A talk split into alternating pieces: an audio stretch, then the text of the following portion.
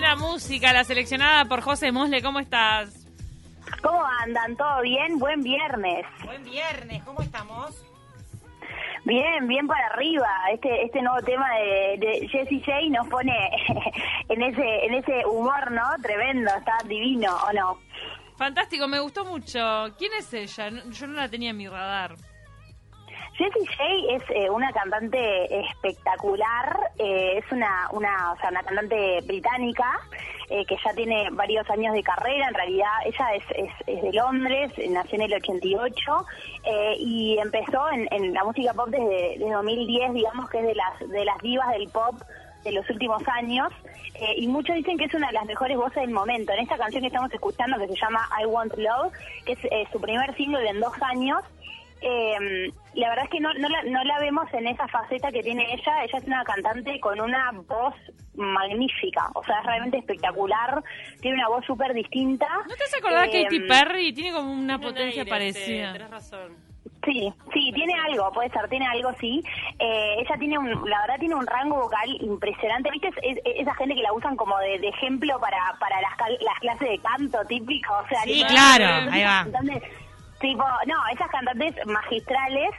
Eh, y bueno, en realidad ella, eh, ella empezó en el, en, el, espectáculo, en el mundo del espectáculo a los 11 años, actuando en musicales. Eh, y a los 11 años le, diagnostican un ritmo normal en los latidos del corazón. Y a los 18 ya no supieron cómo remediarlo. Entonces tuvo un, pequeño derrame cerebral. Entonces a partir de ahí... Sí, tremendo. Eh, a partir de empezó como a cuidar su cuerpo, no, no fuma, no suele beber, no consume drogas, también es como muy promotora de todo esto también, eh, como de ese estilo de vida.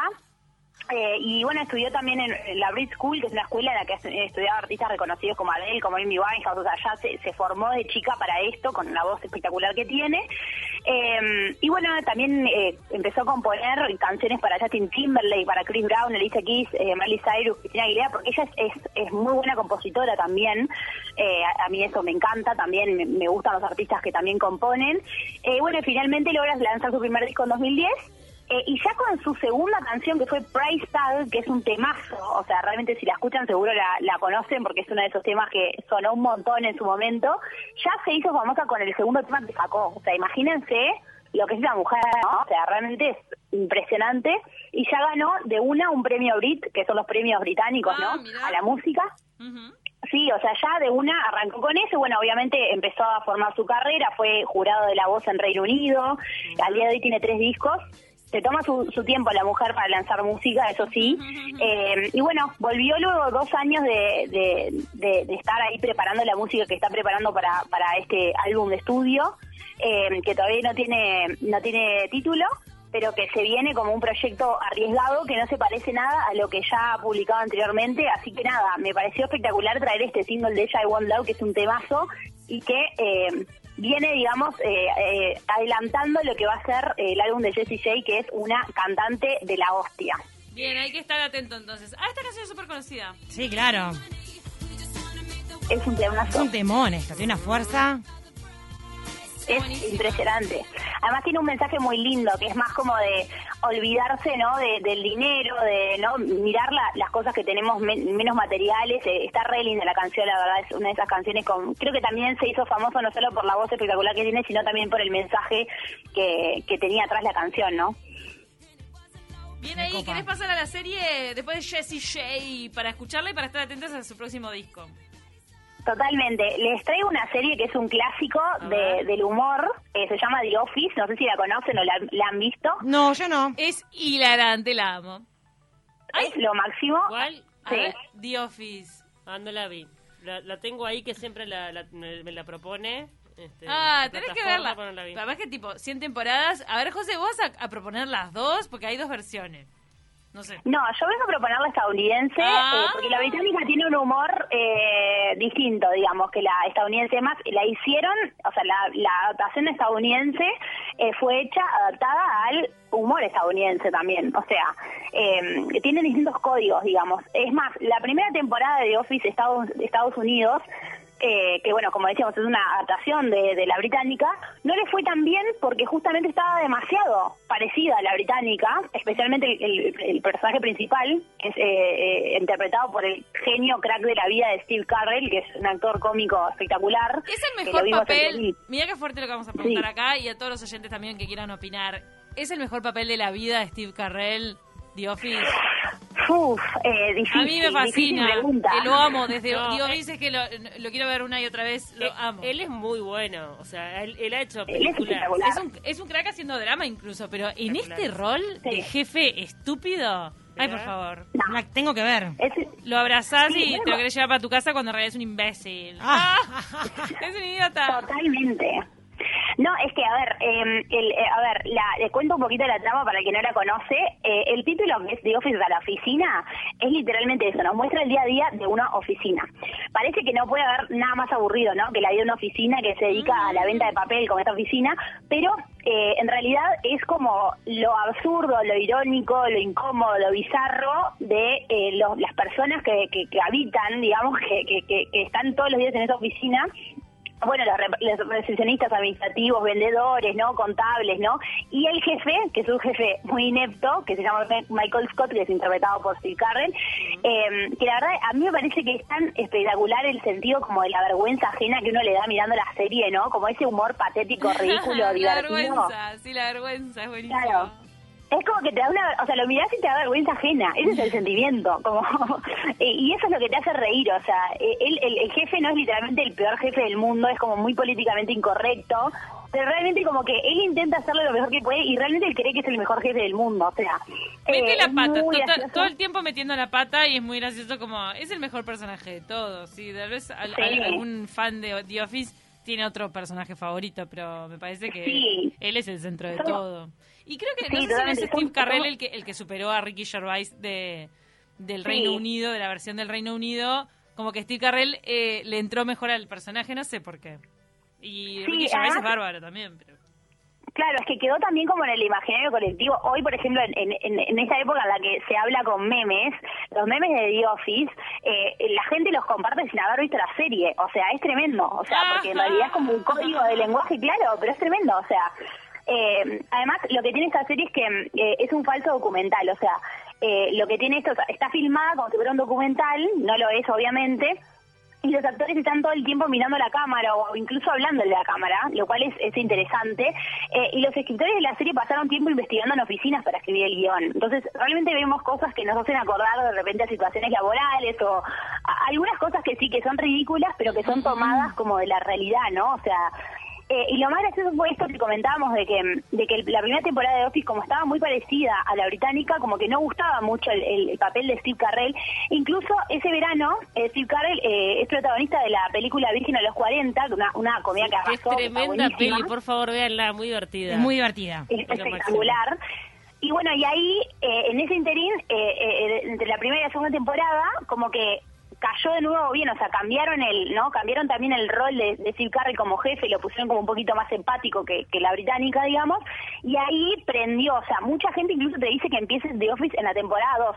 Yo no, no, no adhiero a esto, a mí la verdad me, me encantó la temporada 1 también, eh, pero bueno, eh, dicen que en realidad como que el oro está a partir de la temporada 2, también para que lo tengan en cuenta. Igual se ven muy rápidos, por ejemplo, la temporada 1 eh, tiene seis episodios y son de 22 minutos cada uno, o sea, no, no y es capaz ni- que me lo animo, ni- viste que a veces no, le, le tenía como un prejuicio, pero Te que le-. A mí me encanta.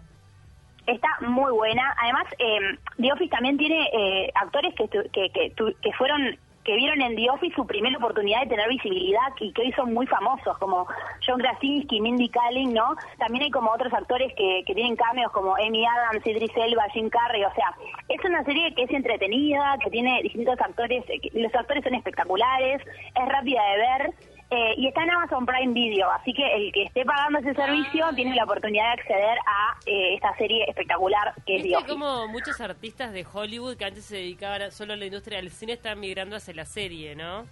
Porque es lo que Totalmente. Es que se viene, Totalmente. claro. Sí, no, y es impresionante la cantidad de series que están emergiendo. Creo que hoy incluso hay muchas más series que películas que están saliendo, ¿no? Eso se ve clarísimo. eh, que, que bueno, que la gente está eh, pasándose también a ese bando, porque es un formato también más fácil de repente de consumir en el sentido de que uno se cree, que- en realidad es lo mismo, porque las películas tienen dos horas de repente y al final terminamos mirando dos horas de serie, pero uno se engaña con eso de que son más cortitos, Es capaz, cierto y eso, es cierto. Eh, además, viste cuando Sí. empezás, un capítulo que No, cuando, pero- cuando termina, que ya Claro. te, te arranca el otro y En sí cinco está, dale. segundos hasta. Y no, igualmente lo que tiene la peli es que como que te dejes sentarte las dos horas. La serie vos podés Claro. pausar, vos podés eh, dejar un capítulo y enganchar mañana. Es como Claro. que tiene otro dinamismo. Sí, tiene otro dinamismo. Eh, creo que es un poco eso, es un poco eso y un poco que uno se engaña. O sea, yo también soy de esas que de repente dice, ah, uno más, dale, y de repente terminás a eso cualquier hora. Sí, claro, te enganchas. José nos manda mensajes también. Hay mucha gente en la misma situación que Pau y que tú que, que la tienen pendiente. Dice, la tengo siempre pendiente, pero nunca se me da. Yo, ay, lo voy a decir, es medio inmoral lo que voy a decir, pero A las bajé todas, las tengo todas en mi computadora. Horror. Ah. Sí, le, le paso el horror, lo que estoy diciendo. Pero sí, en Amazon. Prime las tienen di- disponibles. Lo que pasa es que yo no me hice de Amazon Prime. Y esto te estoy hablando hace muchos, muchos años que adquirí ¿Y cómo las conseguiste? estas series. No, no, no. Está por alguna... Es todo un lío lo de los subtítulos. Pirata, no Esto- todo lo que brilla no, es plata. esto- Es un lío lo de los subtítulos, ¿eh? Lo barato sale caro. ¿Te das cuenta? Sí, eso Eh, Pero es porque pero cuando que tenés la- una que mala la- semana, terminás el viernes cansado, Sí. pones The Office y todo cambia. Me parece ¿En que ¿En serio? Tiene- Ahí está, lo tengo que mirar. Este, Amazon Sí. Prime me parece que tiene promos que están accesibles. Tiro, nada más. Sí, Ahora está todo el mundo con HBO Max, no sé qué opinás, ¿viste? Que está todo el mundo con eso. Yo no me hice todavía. Yo lo tengo en el cable. El HBO Max. Hay una No forma sé, de hacerse, creo que vos- sí. no me informé lo suficiente, Yo horror. tampoco, pero también está, estaba con promo. para Viste que cuando sale te mete esa promo asesina para enganchar público. Ahí voy a chequear en la, en la app de, de mi cable a ver si tengo HBO Max. Bueno, nos vamos con el libro, José. Nos vamos con el libro. Les traigo una recomendación, libro que a mí me encanta y que tiene adaptación en, en una película bellísima con el actor que se hizo famoso por Crepúsculo, Robert Pattinson, y la genia diosa total de Reese Witherspoon, que la sigo como actriz y también en su club de lectura que amo. O sea, este- esta dupla es espectacular. En la película se llama Agua para elefantes, el libro de Sarah Gruen. Eh, y bueno, Es romántica. eh, esta es, es un poco, a ver, tiene de todo. Es de Ah. esas películas que tienen de todo. Es romántica, pero también tiene un montón de otras cosas. Eh, yo no diría que es esencialmente romántica, tiene romance, digamos, pero eh, tiene un montón de cosas. Eh, y les recomiendo tanto el libro como la película. A mí el libro también me encantó, así que eh, obviamente siempre eh, me- tiro por, por recomendar el libro. Pero, re- o sea, realmente está muy buena. Y les cuento un poquito la trama. Dale. El libro es de, o sea, comienza con Jacob eh, Jankowski, que es un, anciano de más de 90 años, que está como en la etapa final de su vida viviendo en una residencial de ancianos, ¿no?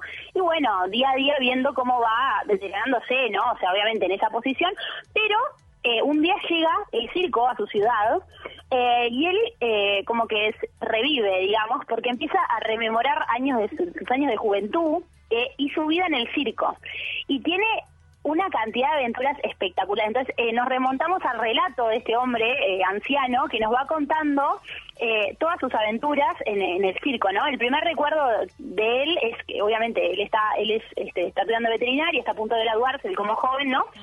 Sus padres mueren en un accidente y él abandona absolutamente todo eh, y se sube a un tren literal un tren de un circo ambulante, que es eh, un- uno de esos espectáculos de, los hermanos Benzini, ¿no? Que hace acordar al- al- al- a, los hermanos Ringling, ¿no? Esa época en la que en la que el circo era eh, como que estaba en su esplendor. Eh, bueno, él se une al, circo y empieza a ejercer como veterinario. Y ahí empieza como una vida en la que se enfrenta a muchas situaciones difíciles. También descubrirá a su gran amor, la, elefanta Rosie, que es una, una elefanta a la que él tiene que cuidar. Eh, pero también eh, a una de las artistas del espectáculo, que no solo está casada, sino que es la esposa del domador de las fieras y el jefe de Jacob, ¿no? Entonces ahí van a entrar un montón de problemas. Realmente es un libro buenísimo porque está muy bien documentado en la historia de los circos de los años 20 y 30 eh, y de hecho muchas de las historias que cuenta la autora pasaron realmente en la época de auge de, de los hermanos Ringling del circo y así lo indica eh, la escritora en el apéndice que incluye al final del, li- del, del libro y es eh, un reflejo también bastante triste del circo de la época de cómo trataban a los animales Ay, y todo, horror. que era todo como otro mundo, ¿no? O sea, hay un poco de todo. O sea, José, ¿la película vemos- tiene el mismo nombre? La película tiene el mismo nombre, eh, como les digo, es un libro ligero, es entretenido, tiene muchos diálogos, es, es bastante rápido de leer y la película está maravillosa. O sea, tanto el libro como la película son hermosos, se los recomiendo así, a full, me encantan. Así ¿Dónde que, encontrás la película? ¿Dónde está disponible? Mira, Eh, yo sé no, que la película el libro. No, está, pero para saber, qué sé yo, capaz que... Sa- No, ¿Sabés el, o el no? libro se encuentra en cual, en- sí, el libro se encuentra en cualquier librería acá en, en Uruguay, se encuentra perfecto porque tiene ya varios años además, o sea, tiene más de 10 años creo, eh, por lo menos, el, el libro, así que es de esos libros que preguntás en cualquier lado y lo encontrás. Eh, y la película también tuvo su notoriedad en su momento cuando se estrenó, porque obviamente Robert Pattinson, por el tema Crepúsculo, estaba como súper eh, eh, de moda, digamos, este actor. Eh, y bueno, y también con Reese Witherspoon, que es una, una actriz de la hostia también. Así que es súper fácil de encontrar eh, tanto el libro como la película. Estoy segura que les va a encantar.